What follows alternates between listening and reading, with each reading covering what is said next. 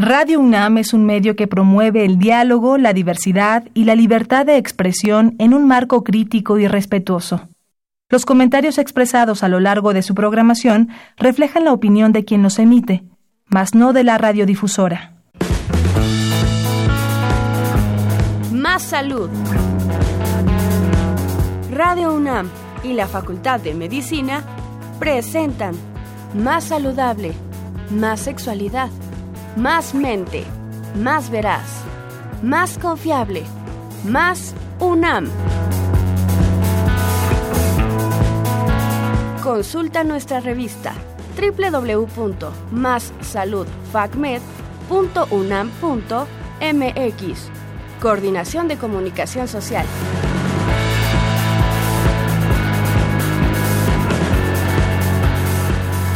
Muy buenas tardes, queridos radioescuchas. La Facultad de Medicina de la Universidad Nacional Autónoma de México y Radio UNAM tienen el agrado de invitarlos a que nos escuchen durante la siguiente hora en su programa Más Salud. Les habla su amigo Emanuel López y Jennifer Incapié, quienes en esta ocasión conversaremos con nuestros invitados, los cuales nos hablarán de la importancia de las vacunas para hablar sobre dicho tema nos acompaña el doctor Juan José Mazón Ramírez, quien es médico cirujano con especialidad en medicina familiar por la Facultad de Medicina de la UNAM y jefe de la subdivisión de medicina familiar de la División de Posgrado de la Facultad de Medicina. Bienvenido, doctor. Muchas gracias. Y también contamos con la presencia del doctor Eduardo López Ortiz, quien es médico cirujano con especialidad en epidemiología por la Facultad de Medicina de la UNAM y también trabaja en la subdivisión de Medicina Familiar de la División de Posgrado de la Facultad de Medicina de la UNAM. Bienvenido. ¿Qué tal? Mucho gusto. Gracias. El día de hoy estamos transmitiendo desde las instalaciones de Radio UNAM. Nos pueden escuchar a través del 860 del AM y seguir nuestra transmisión en vivo a través de la plataforma del Facebook Live de la Facultad de Medicina, arroba FacMedicina UNAM. Allí nos pueden dejar sus preguntas y comentarios para este interesante tema del día de hoy. En Twitter nos pueden encontrar como Fac Medicina UNAM y en Instagram como Facultad de Medicina UNAM. También nos pueden llamar eh, a los números telefónicos que tenemos dos líneas telefónicas que es el 55 36 89 89 o la sin costo al 01 800 505 26 88 para nuestros amigos y amigas del interior de la República Mexicana. Para dar inicio a nuestro programa de estimados doctores, si les parece bien, vamos a escuchar una pequeña cápsula histórica con relacionada con el tema de las vacunas.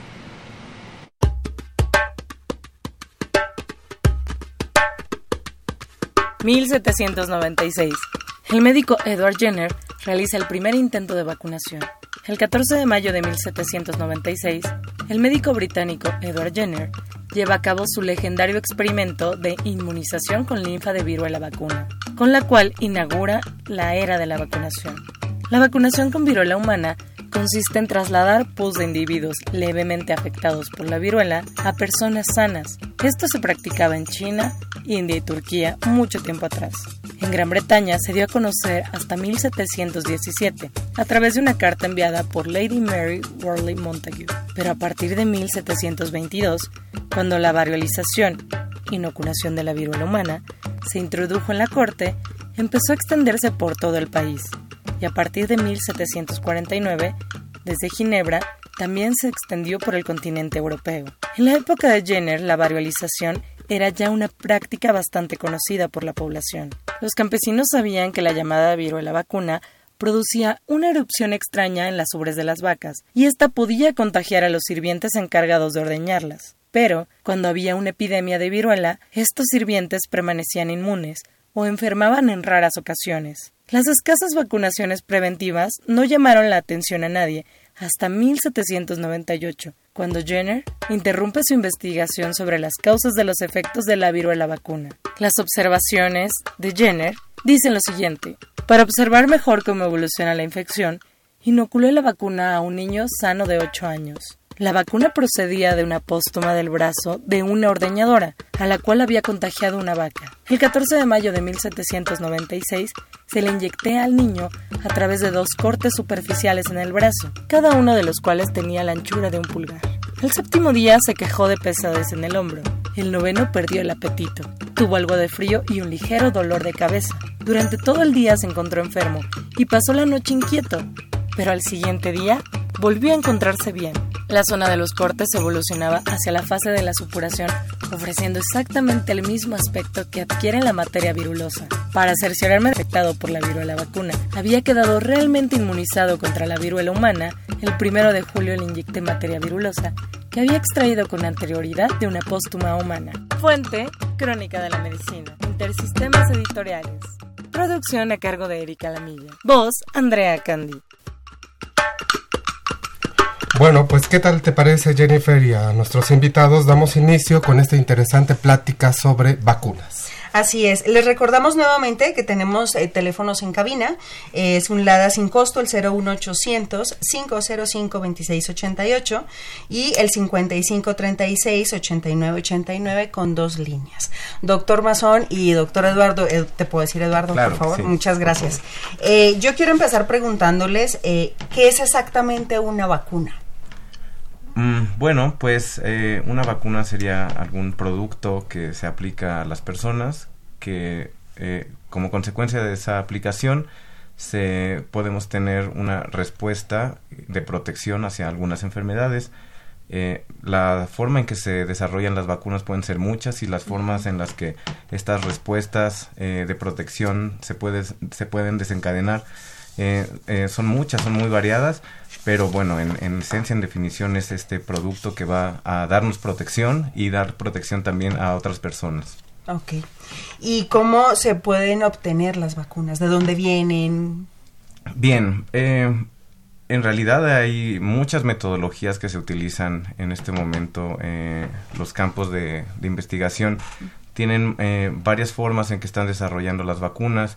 Eh, como una forma de resumen sería eh, esta forma en la que en algunos procesos se utilizan eh, los, eh, eh, los microbios de formas atenuadas, en algunos otros casos se utilizan de formas muertas o, inactivadas, pero hay otro, otros, otros métodos que se están utilizando, que han utilizado para generar y para desarrollar vacunas en donde se hacen modelos híbridos, por ejemplo, en algunos casos se utilizan algunos tipos de virus que están modificados de alguna manera para poder eh, tener información que proteja con, las vacunas. Entonces, no hay una sola forma en la que se, se producen las vacunas. Esto depende mucho de hacia qué se quiere proteger y cuáles son las características del microbio hacia cuál se quiere proteger para desarrollar una estrategia para que el cuerpo sepa eh, montar una respuesta hacia, hacia eso. Eduardo, o sea que lo, básicamente una vacuna es como la inyección de un pedacito de la enfermedad. Sí, eh, podría ser y es eh, interesante que menciones la palabra inyección porque precisamente es uno de los temas que eh, pues tienen también otra parte de, investigación importante. Me refiero a que esta parte de la inyección es algo que en algunos casos se puede evitar y en algunos otros casos es deseable. Es, es decir, hablando también y complementando un poco la respuesta anterior, eh, las vacunas van a tener mejor respuesta en la medida en que se acerquen más a la forma en que de forma natural tú te expondrías a una enfermedad. Entonces puede ser que algunas vacunas, la mejor estrategia que, que tú puedas tener para proteger sea una vacuna, digamos, nasal, en otras ocasiones son, son vacunas orales. Entonces, eh, quizás esto de la inyección, por eso yo utilizo la palabra aplicación, porque no necesariamente es con una con una eh, eh, con una jeringa, sino que hay otras vías en las que... Pero sí, eh, la, la, idea es introducir una parte de, del microorganismo al cual nosotros nos queremos proteger y que el cuerpo sepa reconocer esa parte y en el momento en el que se vuelva a enfrentar a ese microbio pueda montar una respuesta, pueda reaccionar contra eso. Ok. Doctor Mazón, ¿y cómo se originan las vacunas? Bueno, desde el punto de vista histórico, sabemos nosotros que desde hace ya 3.000 años en China, ya, ya en la cápsula se comentaba algo, en China ya tenían algunas actividades de este tipo.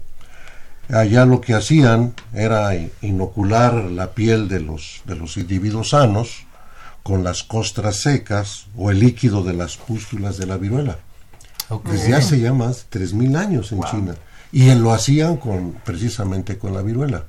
La viruela provoca unas pústulas en la piel, lo que algunos llamaban el grano este, de, la viruela, y se tomaba ahí la secreción y eso se hace una escariación en la piel y entonces se le...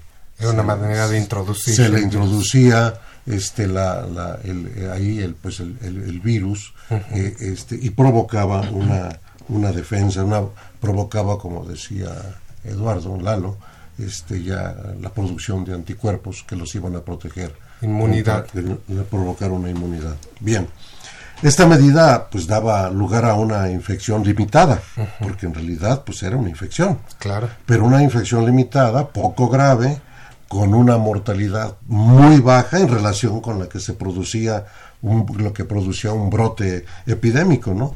Y libraba a los sujetos a adquirir la viruela. Esto que los chinos empezaron hace 3.000 años, eh, se llamó, esta práctica se llamó variolización. Así, ese fue la, el, el, nombre que ya se le llamaba variolización y se extendió en Asia, pasó a Europa en el siglo XVIII y fue muy popular por muchos años tanto en Inglaterra, en Inglaterra como, en sus, como en sus colonias. Ese es el antecedente más antiguo que, conocemos. Ahora bien, entre 1770 y 1776, un médico inglés, Eduardo Jenner, este, analizó lo que él observaba, lo que ya veíamos que los que manejaban las vacas, las que ordeñaban las vacas, pues no se enfermaban qué es lo que estaba pasando, porque estos que manejadores de vacas eran inmunes a la viruela y, y, vio que estaba relacionado con un contagio, un contagio accidental que de la infección benigna del ganado vacuno. Ganado vacuno. Y ahí viene la palabra vacuna. De vaca. claro, del ganado vacuno, exactamente. Por de ahí viene la palabra. Que era muy similar a la, a la viruela humana. Jenner pues estudió la enfermedad animal y sus efectos en, los contagiados y experimentalmente la inoculó en niños quienes no habían padecido la, la, enfermedad. Y, este, y quienes después no se contagiaron de la viruela a pesar de haberlos puestos en contacto con material muy virulento obtenido de pacientes que tenían precisamente la viruela. En 1796, en 1796 inició la vacunación de menores de edad. Y en 1798 este, eh, se dio cuenta de que estos resistieron ventajosamente a las epidemias de la epidemia de, la viruela. Por supuesto que no todo fue así muy como lo estamos contando. Jenner tuvo muchas críticas y tuvo muchos movimientos. A pesar de todo eso, se difundió en Inglaterra pasó a la Europa continental y después a todo el resto del, hasta el resto del mundo. Así pues, a finales del siglo XIX se perfeccionó la técnica de Jenner de la multiplicación del virus vacunal en la piel escarificada ya de bovinos o de ovinos. Ahora, para 1958, la URSS propuso ante la OMS, la Organización Mundial de la, de la, Salud, la, instalación de un programa mundial de erradicación de la viruela y este programa fue aprobado por la Organización Mundial de la Salud en 1959. El programa no fue muy exitoso y entonces fue reorganizado en 1965 y 1967 al inicio del programa, se tuvo la, meta de vacunar al 80% de la población mundial. Un gran reto. El gran reto era por, vacunar al 80% de la población del planeta Tierra para poder erradicar la, la, viruela. Fue una meta muy, alta. Pues, muy alta, muy ambiciosa, pero en realidad... ¿Y si se logró, doctor? Pues, claro. Este, se, se logró eh, eh, interrumpir la cadena de transmisión, pero con una cobertura menor.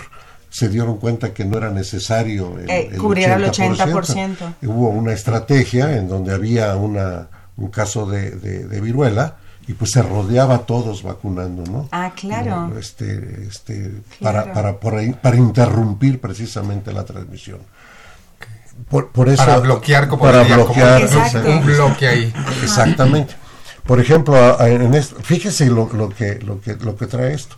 Si un niño no está vacunado pero todos sus compañeros sí están vacunados, sirven de barrera para lo Para protege, él, lo claro. protege. es escudo. Sí, sí, pero si, un, si son muchos no vacunados, ¿dónde está la barrera? Claro. Precisamente por eso en Estados Unidos, les est- a pesar de que hay vacunación, pero hay muchos no vacunados, tienen el gran problema ahorita de ya del- del- de la aparición nuevamente del sarampión. Del sarampión. Claro. Eh, por eso tenemos ahorita en Asia la poliomielitis, por eso están regresando enfermedades que no que no Que ya habían disminuido o estaban- erradicadas. que ya estaban prácticamente erradicadas. Doctor, yo Bueno. tengo yo tengo una pregunta, perdón que lo interrumpa. Hoy en día, ¿qué porcentaje de la población de la humanidad puede estar vacunada? Más o menos estadísticamente. O todos. Pues no, no tenemos datos así concretos, pero yo sí estoy preocupado. El hecho de que haya brotes en Estados Unidos, el brote que haya en países europeos de. Así que haya es. brotes de, de poliomielitis, que- eso quiere decir que la cobertura está muy baja. O que Entonces- la gente no ha cumplido con su obligación Por eso, como ciudadano. al, al no, Sí. al no Asistir, vacunarse, la claro. cobertura está muy baja y entonces no hay Esta barrera. barrera se vuelve Esa frágil. barrera que... que- Ajá. y, y volviendo a, a la nación mundial, pues el último caso de viruela eh, en el mundo se presentó precisamente en África, en, en el, en el puerto de Merca, allá en Somalia, el Ok. 26 de octubre de 1977, O sea, hace 42 años. Está Si erradicada la viruela. sí, que ya no se ha vuelto a presentar un caso de viruela. El último caso fue en 1977, allá en Somalia, en África. Y esperemos que así se mantenga, que eso es lo importante.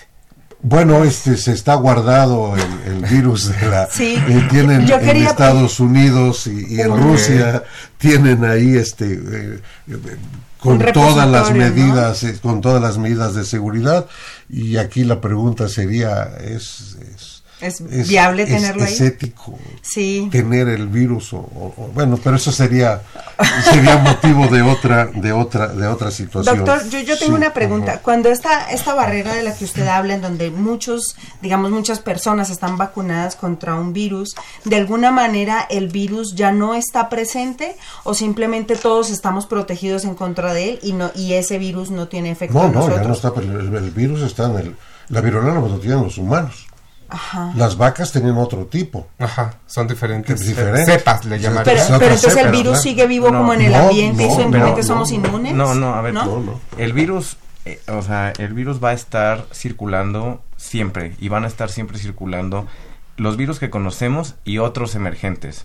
El hecho de que no estemos viendo algunas enfermedades, por un lado, significa que las campañas de vacunación, por ejemplo, viruela, es la única enfermedad que se ha erradicado, es la única en la que se ha podido eh, llegar a- a- hacia ese punto. En otras en otras enfermedades se ha llegado a la eliminación regional. No, hay que establecer Claro, la diferencia entre claro. eliminación y erradicación. Eh, eh, y en algunos casos, por ejemplo, la- en, eh, otra de las enfermedades que se han ido eliminando o los intentos han sido eh, un poco más exitosos para eliminar es sarampión, aunque ya conocemos que precisamente eh, eh, el tema está volviendo hacia los medios y hacia la gente por los brotes que hay no solamente en Estados Unidos, sino, en el algunas partes de. Europa.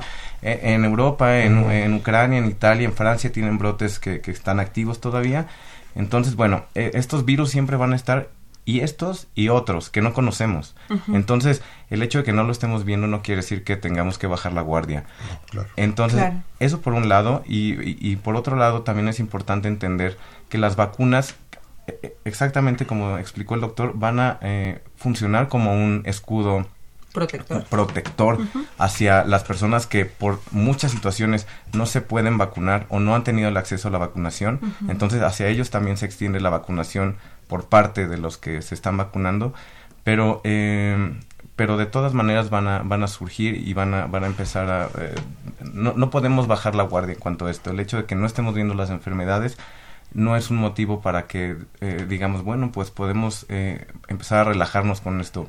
Pues, Diría al que, que es contrario. un, gan- un doble gane esta parte como de vacunarte. ¿En qué sentido? Porque te proteges tú, pero también proteges a tu comunidad. Ah, claro, claro, claro, Claro. Y- y fue, fue importante esa aclaración porque hace un rato ya hablábamos de erradicación. Ajá. La única erradicada, como dice Laura, es la, la viruela. Ok, Y el otro, el sarampión, El pues, sarampión ya pues, está no está otra erradicado. claro. Puede estar, es. podríamos decir, está controlado. O si hablamos de erradicación, pues es regional. por, lo menos. por ejemplo, si recuerdan ustedes hace unos años, antes de los Estados Unidos, unos niños de Canadá este, llegaron en avión y tenían sarampión, y se dio la alerta epidemiológica y todos nos pusimos a vacunar, a, fortalecer la vacunación. Es, es, una de las vacunas que se tiene reforzamiento, o sea, porque hay algunas vacunas que solamente se aplican para una sola ocasión y hay otras que hay que estar reforzando. porque Muy bien, de eso vamos a hablar un poquito más más adelante y este para, para, para concluir. Yo, yo tengo una pregunta quizá de orden social.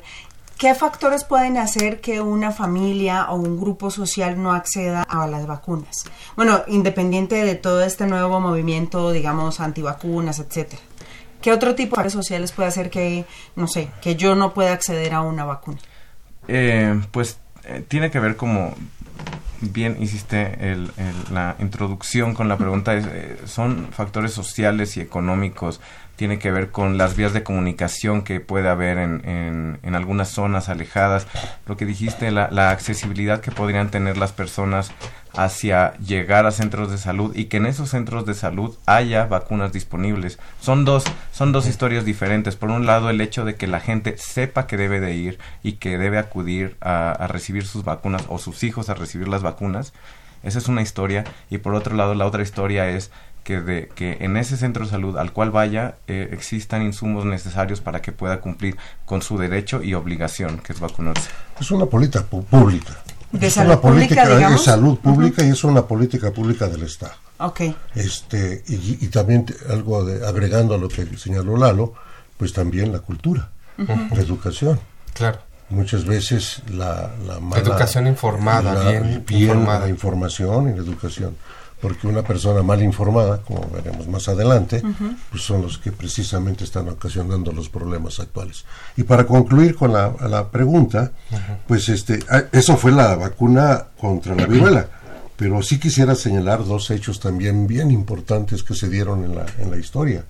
Entre 1880 y 1885, Luis Pasteur Claro, el gran, el gran Luis Pasteur y su equipo trabajaron en la atenuación del virus de la rabia.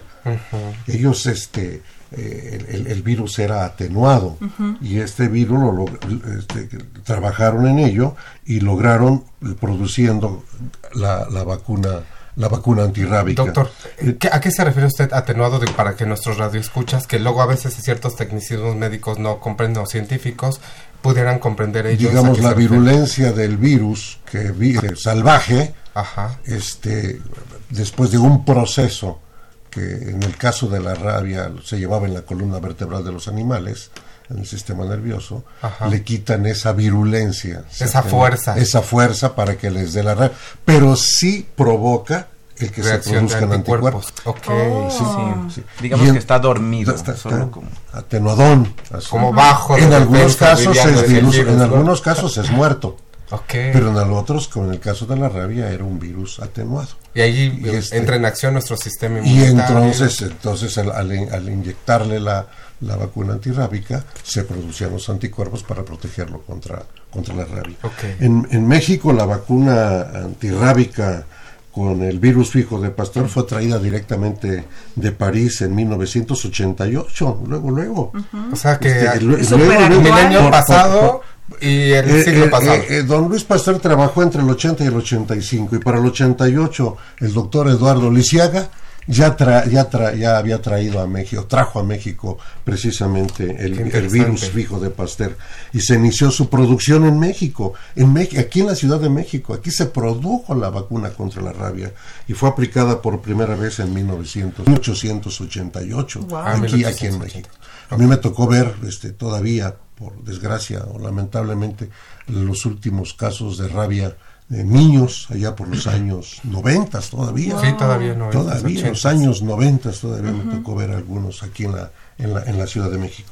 Y otro hito histórico también que valdría la pena al menos mencionarlo y ya no detenernos, pues fue el trabajo de los doctores Calmed y Guarín, quienes en sus trabajos realizados en Francia también, allá en 1906, ya en pleno siglo, siglo XX, lograron la vacuna que conocemos como la BCG, contra, contra la tuberculosis. Entonces esta fue ya a partir Son de... grandes aportaciones. Grandes aportaciones y se sigue trabajando precisamente en, en, la producción de vacunas, para otras enfermedades. Por cierto, entre paréntesis, aquí el doctor este, Lalo acaba de estar en la Universidad de Oxford, eh, en una estancia precisamente donde están trabajando, no sé cómo vayan en, en, cuanto adelanto, en la vacuna contra el Zika. Esto acaba de regresar recientemente de... Sabien calientito de, conocimiento. que estuvo, ahí trabajando este, este, en los avances para la vacuna contra contra. Pues estos fueron los orígenes, pues. Sí, si me lo permiten, hay una pregunta que yo creo que muchos de las personas que nos ven a través de redes sociales y que nos escuchan en, en el 860 de la AM en Radio UNAM, Amanda Cortés pregunta algo que parece que es un tema como muy de moda. Dice, ¿qué tanto es cierto que las vacunas están relacionadas con el autismo? Yo puedo deducir por lo que ustedes me han dicho que no, pero estaría muy interesante que nos contaran. Pues esa misma pregunta, bueno, voy a tomar el micrófono así, ya, que nadie me lo asignara. Este, a ver, eh, esa misma pregunta es eh, parte del fundamento que, que, toman algunos grupos para justificar su decisión de no vacunarse. Eh, hace, a principios de la década de los 90 hubo un trabajo publicado por un doctor inglés en donde él reportaba la asociación que había entre la aplicación de una vacuna y que los niños que, a los que les aplicaban la vacuna desarrollaran autismo. Eh, y pues unos años después, la revista en donde se publicó esta, este, este reporte, pues tuvo que retractarse, es algo que no sucede frecuentemente. La revista tuvo que retractarse porque se dieron cuenta después de analizar los datos y de darse y, de analizar su metodología, también la forma en que hizo su estudio, que no era eh, cierto lo que, lo que estaba reportando. Eh, contestando la pregunta, pues eh, no solamente es a través de este hecho de que se retractaron en la revista, sino que han habido durante este momento en el que se publicó hasta hace unos meses estudios en donde tratan de explorar precisamente esa pregunta y no han encontrado eh, asociación entre la aplicación de esta vacuna y que los niños empiecen a, desarrollar con más frecuencia autismo. Esta asociación es muy desafortunada y es desafortunado que se siga esparciendo eh, este tipo de información precisamente porque alimenta ideas y alimenta eh, eh, tendencias en cuanto a, dejar de vacunar a algunos niños. Es como, como, les comentaba, es, es una de las vacunas que precisamente eh, son el, punto fuerte de los grupos antivacunas que hay en estos países que comenté hace unos momentos, eh, en el que ellos justifican que, que, vamos, nadie quiere hacerle daño a sus hijos. Entonces ellos deciden informarse, la lo, lo, lo, malo es que esta información la toman de fuentes que, que no son las más correctas y entonces empiezan con esto. Entonces, bueno, eh, respondiendo puntualmente, pues no, no hay, algo, no hay evidencia que pueda sostener hasta este momento algo así. Y a pesar de que la idea, afortunadamente, se ha puesto a prueba varias veces con no solamente un caso, sino miles de casos, eh, y, y a través de muchas eh, formas de estudiar, hay formas de estudiarlo desde el punto de vista epidemiológico, hay otras formas de estudiarlo desde el punto de vista inmunológico, eh, neurológico, y no han encontrado esta asociación. Entonces, pues desde este eh, en este momento se puede decir que son seguras las vacunas. Yo, quisiera agregar algo ahí, este, porque por el público que, que nos escucha, que, nos escucha, que sepa que este artículo del médico inglés que al que se refiere Lalo fue publicado en la revista Lancet. que es de prestigio. Que, es un, gran prestigio. Entonces, este, ya cuando la revista Lancet este, hace la, corrección y, dice que pues, que pues que esto no es cierto, pues ya el daño estaba hecho. Y muchos nada más se quedan con la primera versión. Sí, no se investiga. Pero en la misma revista se publicó precisamente el, la segunda parte, ya cuando la revista dice, oigan, pues el estudio no es este confiable. No, es confiable. Entonces, pero ya el daño, ya el daño estaba hecho. Y, y, los que, y quien ahorita con la pregunta que hace la, la persona, la señora Sobre Amanda. autismo. a- la Amanda, pues este sí, hubo un primer artículo, como ya señaló, y se publicó, y, y fue en esa revista, por si hay algún interés, a ver, ¿en cuál? En esa. Pero después ya viene la aclaración. Hubo otra publicación en Claro, y en la misma revista, como, y como dice, eso es- no es no es nada usual de que después tú te tengas que aclarar y Claro. y más una haya- prestigio. y luego ya vienen los otros estudios que se han hecho y no se ha encontrado la asociación y ese es el daño que se está ocasionando Claro, y es un daño social. y, sí, y, y- y el gran problema, yo quisiera ver a los papás que ahorita sus hijos tienen sarampión y que les da una neumonía y, mueren por y en su conciencia que muere su hijo por no haberlo vacunado y haber creído algo que, que está, ha estado to- totalmente ya este, fuera de, de la verdad, ¿no? Claro. Do- doctora, si me lo permiten, vamos a hacer un pequeño corte, eh, pero seguimos al aire en redes sociales y en Facebook Live.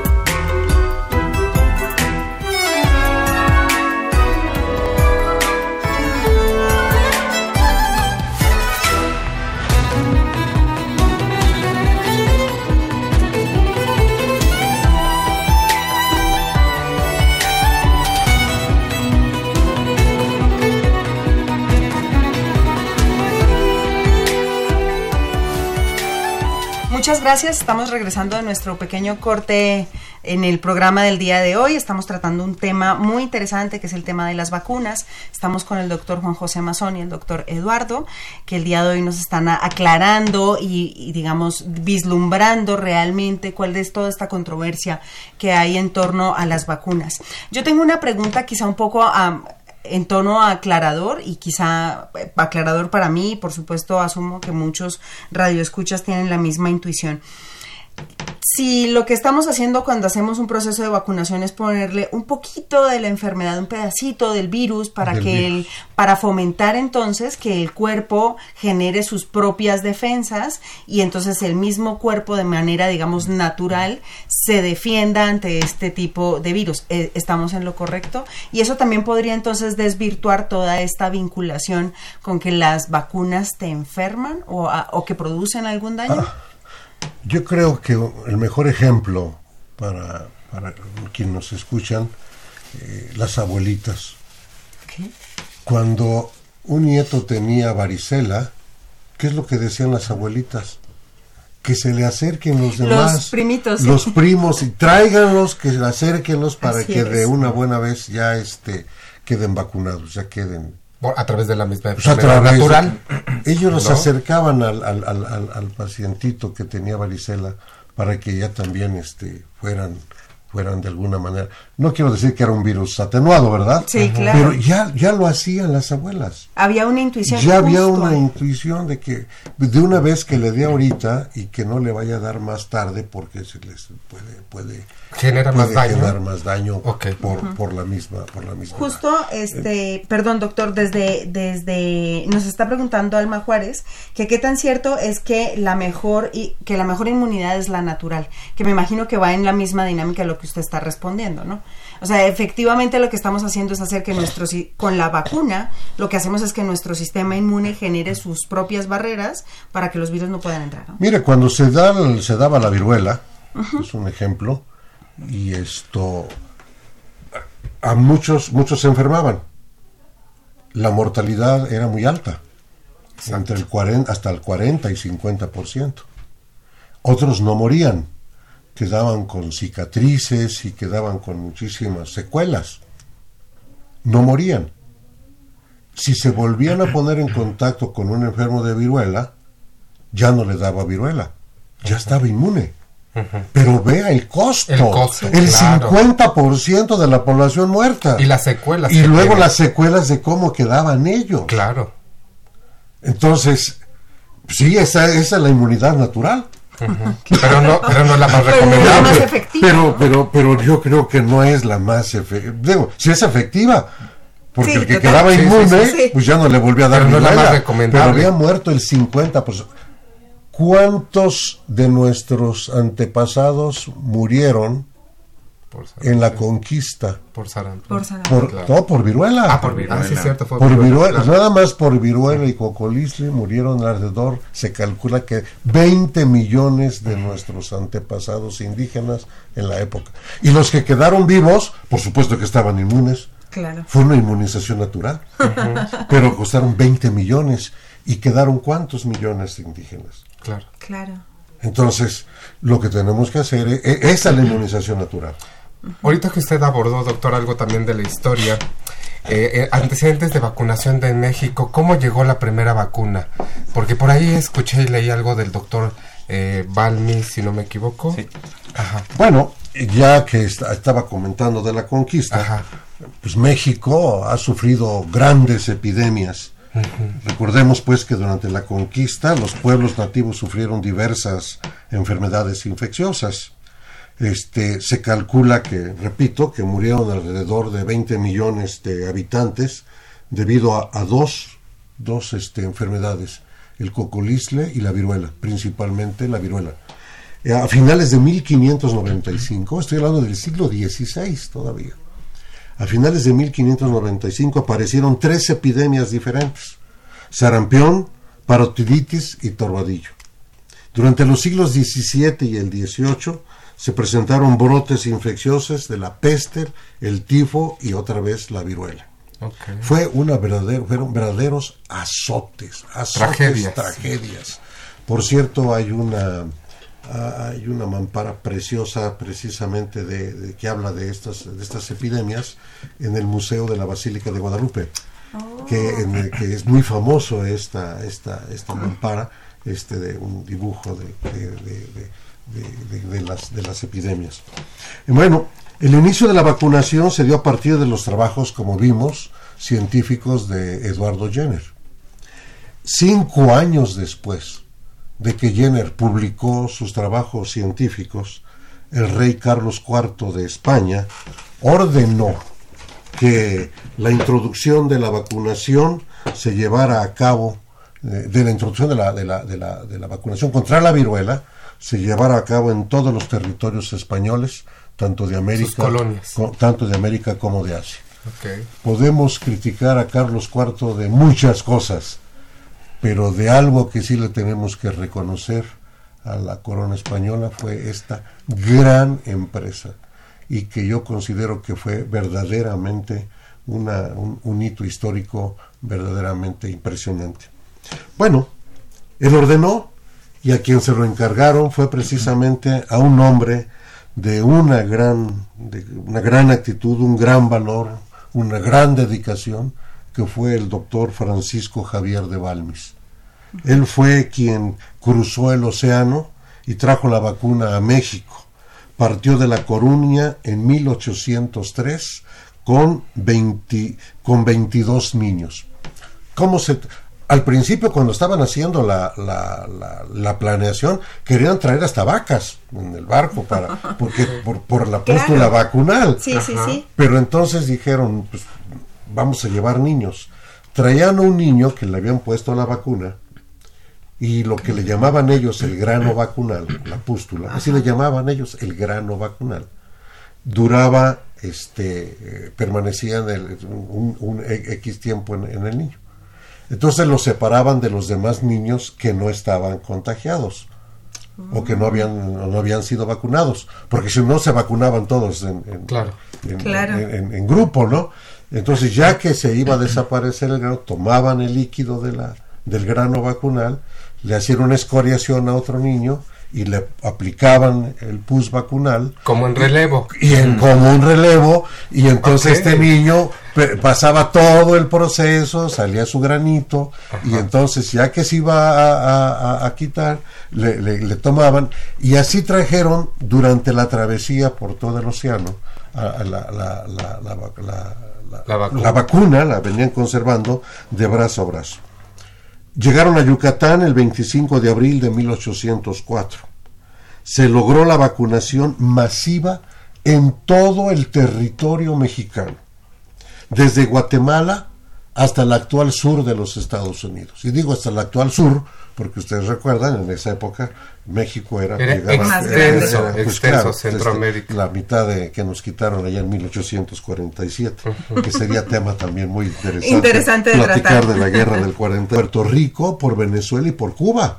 Oh. sembrando también este o sea tenía la encomienda él tenía la encomienda pero además eh, lo hizo verdaderamente de una manera heroica don, don Francisco Baldos en 1805 partió del puerto de Acapulco hacia Filipinas, ahora con 24 niños mexicanos. Los 22, los iba resurtiendo, los 22 niños, bueno, ya los niños que trajeron de, de la Coruña, no, no, no, pues ya estaban vacunados. Sí, ah, ya. Ahora, tomaron niños mexicanos que no habían sufrido viruela para llevar con el mismo método la vacuna a... También nuestros héroes anónimos. Nuestros héroes anónimos. Nuestros héroes anónimos.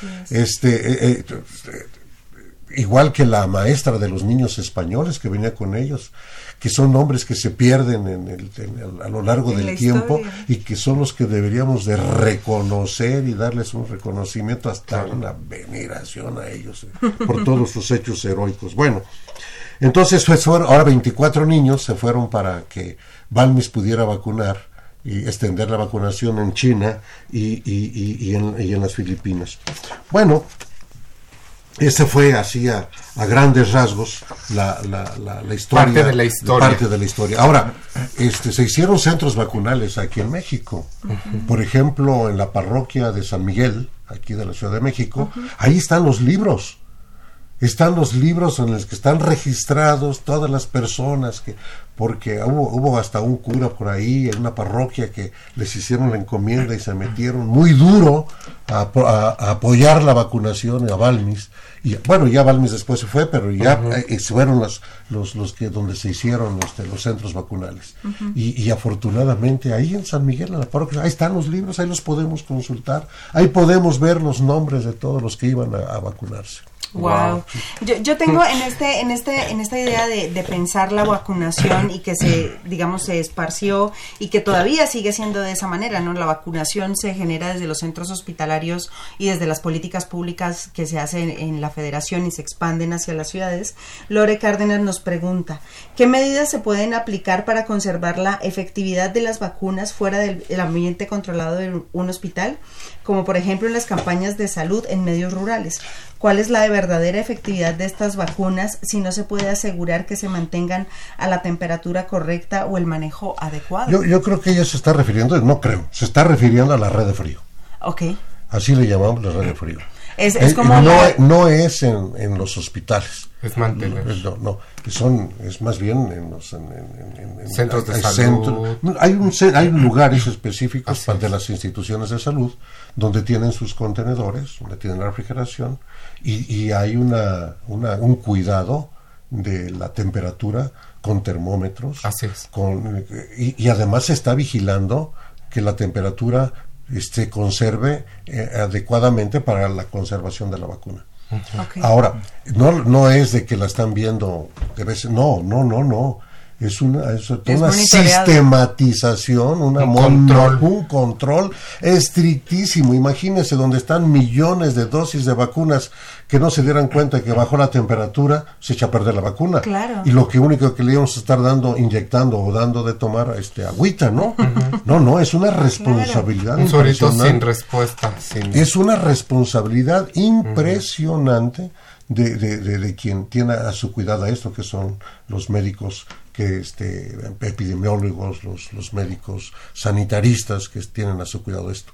Y en las jurisdicciones sanitarias y en las delegaciones del, del, del, ISTE y del Seguro Social está toda una... Este, el sector, salud, está el sector salud presente. Doctor, entonces podríamos confiar, si, si llega una jornada de vacunación, digamos, a la Facultad de Medicina y traen en hieleritas, traen las vacunas, ¿puedo confiar plenamente en esas vacunas? Por supuesto que sí. Porque con termómetros. Yo recuerdo las veces que en algún momento tuve la oportunidad de participar en una campaña de vacunación recuerdo que íbamos con un termómetro con hielo adentro y nos decían en un determinado momento si empieza a aumentar la temperatura, hay que moverse, desplazarse para llevar el, material biológico y entonces poderle seguirlo conservando a la temperatura que tiene que estar. Es, la red de frío es desde que está sale la vacuna de donde están los contenedores, que salen en estas hieleras, hieleritas y la vacuna que queda ya no se guarda.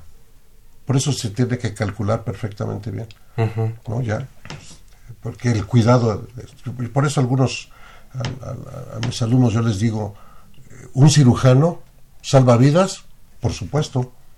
Si a mí me da una apendicitis ahorita, yo voy a decir, llévame con un cirujano experto que me pueda operar y me quite el apéndice, porque se va a reventar, me va a dar una peritonitis y se me voy a morir. ¿Me salvó la vida? Sí. Sí, por supuesto. ¿Ustedes cuando aplican vacunas salvan vidas? Muchas. No una. Miles. Miles. Millones de vidas se están salvando. Así es entonces se deben de sentir orgullosos y satisfechos. No quiero poner en contra a los sanitaristas con los cirujanos, pero este salvó una vida y aquel salvó millones de vidas nada más por el hecho de haber cuidado la red de frío y haber aplicado aplicado. porque tiene que ser responsable quien guarda cuida la red de frío no para que se esté en, este vacunando una vacuna verdaderamente útil que proteja, que produzca anticuerpos y que, y que, proteja contra la enfermedad con la que se esté vacunando. Doctor eh, Eduardo, ¿hay vacunas especiales para aquellos que son alérgicos a estas? O sea, porque hay gente que puede tener alguna alergia, alguna reacción a ciertas vacunas.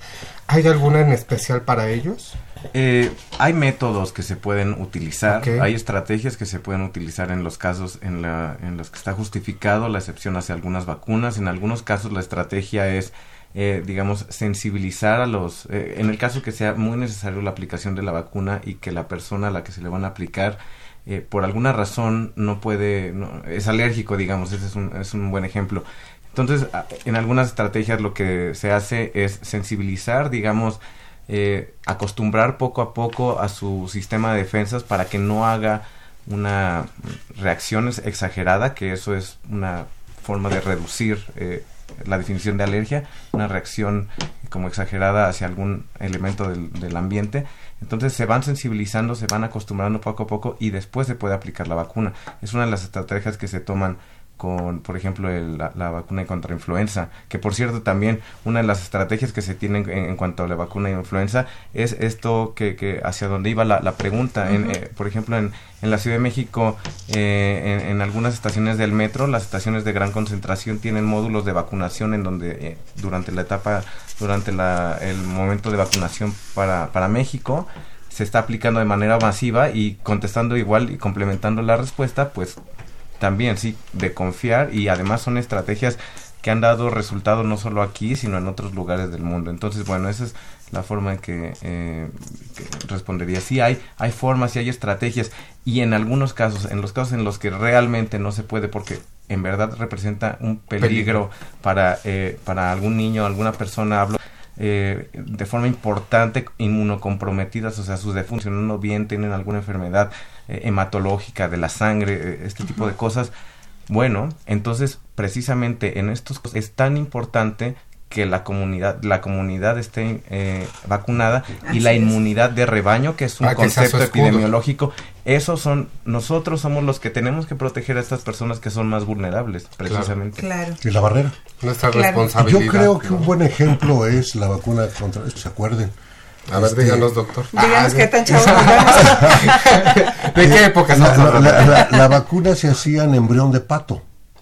Ahí es donde se hacía, de allá, ahí es donde se cultivaba. Entonces, muchos presentaban alergia, pero no a, la vacuna propiamente dicha, pues al virus vacunal, sino la proteína, la proteína de, del león de pato. Entonces, actualmente, pues eso ya es historia. Sí, pues sí, antes se hablaba de alergias. ¿Y cuál era la, la, solución? Porque aquí sí tenías que vacunar a fuerza porque pues si alguien si fue mordido por un perro con rabia pues ahí sí este no hay ninguna barrera ahí tenía que ser individual. Entonces la estrategia era ir este, distanciando poco a poco la, se distanciaban la, aplicación de las vacunas para seguirlo sensibilizando poco a poco, porque además tenemos un periodo, afortunadamente, para poder vacunar. Imagino que las este, cantidades son pequeñas. Sí, y además ahorita eso ya, ya, ya no se hacen eso, ahora ya son otra, otros métodos este, que, que, son muy seguros ya actualmente.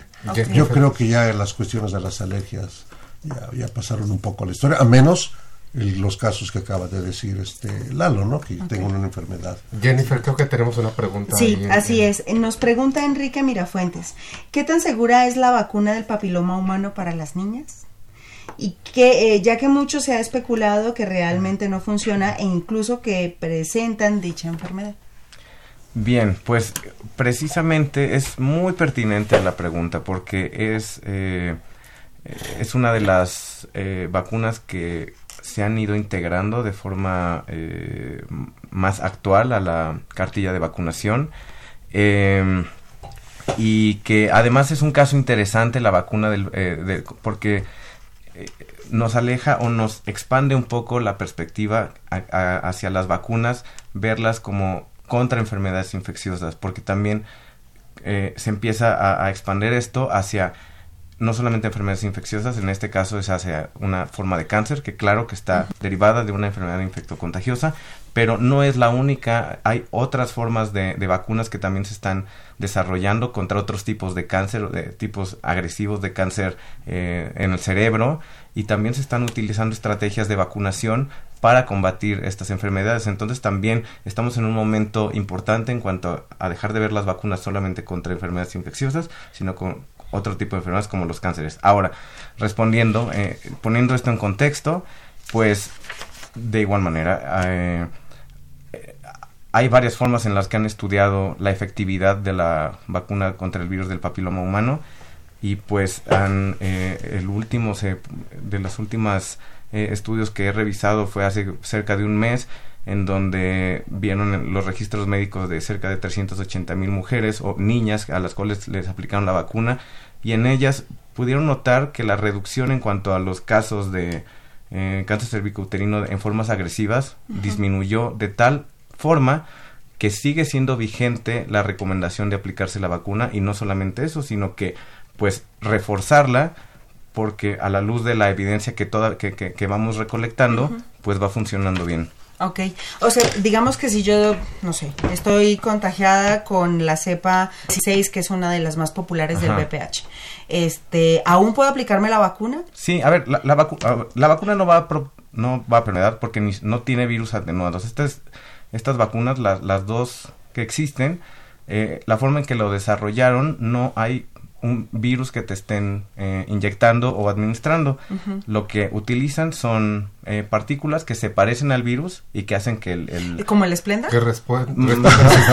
sí, exacto. A las que le hace caso el sistema inmune. Ajá. Entonces, eso es lo que... de lo que está compuesto. Entonces, eh, este argumento de que la propia vacuna puede desarrollar la enfermedad... Nada más por eso que acabo de decir, se descarta. Ahora, si una persona está tiene una infección previa con uno de los tipos de, virus del papiloma, puede tener protección para otros tipos de virus del papiloma que también generan cáncer, además de que han visto que los eh, niveles de defensa hacia ese virus para el cual ya estaba contagiada esa mujer en este caso, también la vacuna puede ayudarle a que no se desarrolle el cáncer, lo, el cáncer cervicouterino, que es el desenlace final que queremos evitar. Claro. Lo que pasa es que tenemos poco tiempo todavía. Como dice, ah, pues estamos viendo las evidencias. 380 mil personas vacunadas y se ve que disminuye. Yo creo que vamos a ir teniendo mejores respuestas y, respuestas más categóricas cuando pase un poco más, más de tiempo.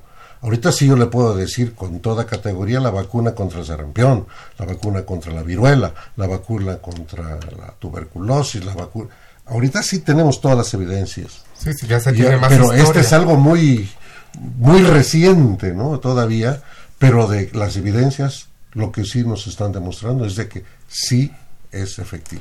Doctor. El, el, gran mérito de esto es de que estas vacunas van contra enfermedades que ya no son infectocontagiosas. Doctor, y ahorita que hablaron de la cartilla de vacunación, ¿usted nos podría hablar cómo en la actualidad eh, se tiene esta cartilla de vacunación? Bueno, este, eh, México tiene una cartilla de vacunación muy completa.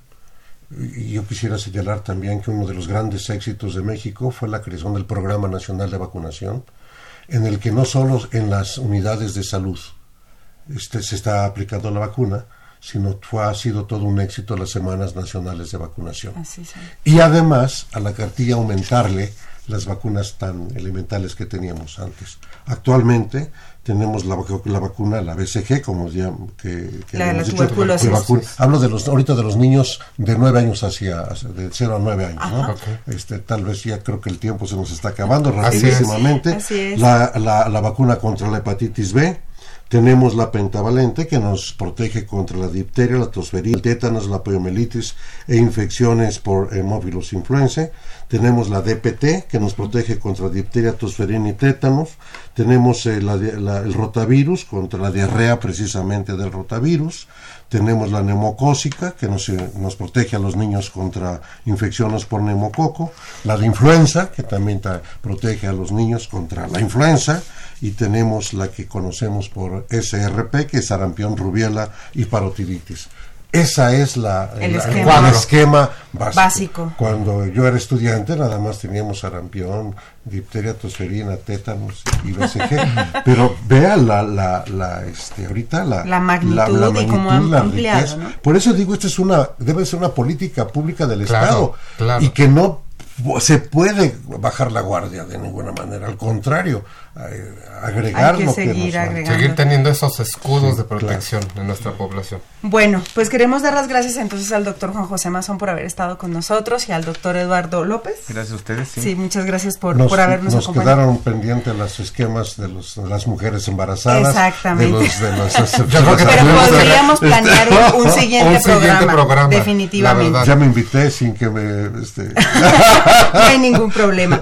Quiero informarles a todos que esto fue una coproducción de la Facultad de Medicina y Radio UNAM, a nombre del doctor Germán Fajardo Dolci, director de la Facultad de Medicina, de la secretaria general, doctora Irene Durante Montiel, la coordinadora de comunicación social, la licenciada Karen Corona Menes, la licenciada Pamela Gómez Vázquez, jefa de audiovisual, producción, licenciada Erika Alamilla Santos, la voz de las cápsulas, licenciada Andrea Candy, en los controles Socorro Montes, yo que soy Jennifer Incapié. Emanuel López, y me gustaría de esta frase que se me ocurrió ahorita de lo que platicamos, que la mejor información es el tener el conocimiento y sobre todo es la mejor vacuna contra la ignorancia. Ah, claro. Así es, definitivamente. Les vamos a dar las gracias por acompañarnos el día de hoy.